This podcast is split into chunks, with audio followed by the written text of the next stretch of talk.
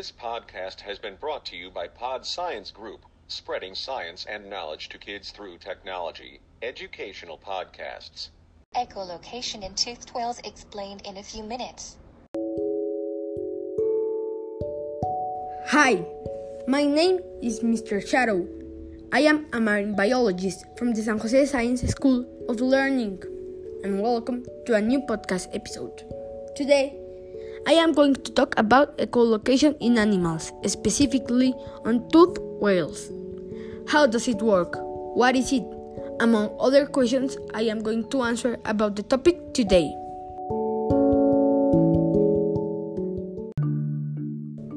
Are you ready? Let's do this.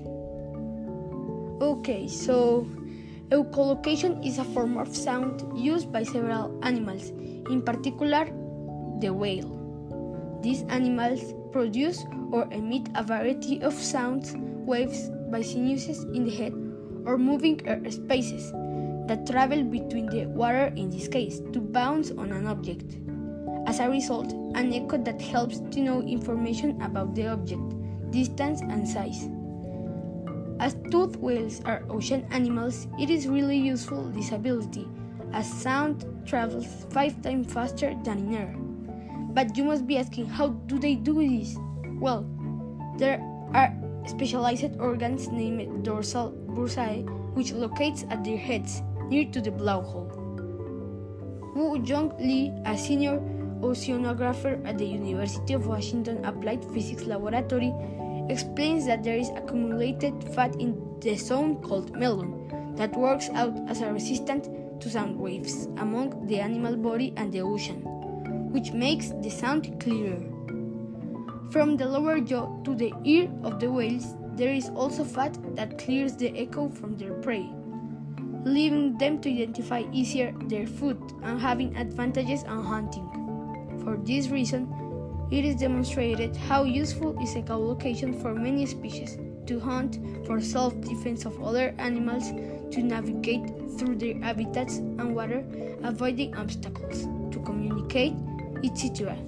According to Aarhus University and University of Southern Denmark, the echolocation of whales has some similar characteristics to bats, as both are mammals and the differences in physical conditions creating signals of frequency range in echolocation being from 10 to 200 kHz. In fact, when they emit the sound in different frequency, the sound waves are high frequency ultrasound when is for hunting, which in long-term exposure may damage hearing capacity. But it is low frequency for communication with other individuals, which is very low pitch, long wavelength, and that it can be loud amplitude and duration. This is technically the path of vibrations of the tooth whales.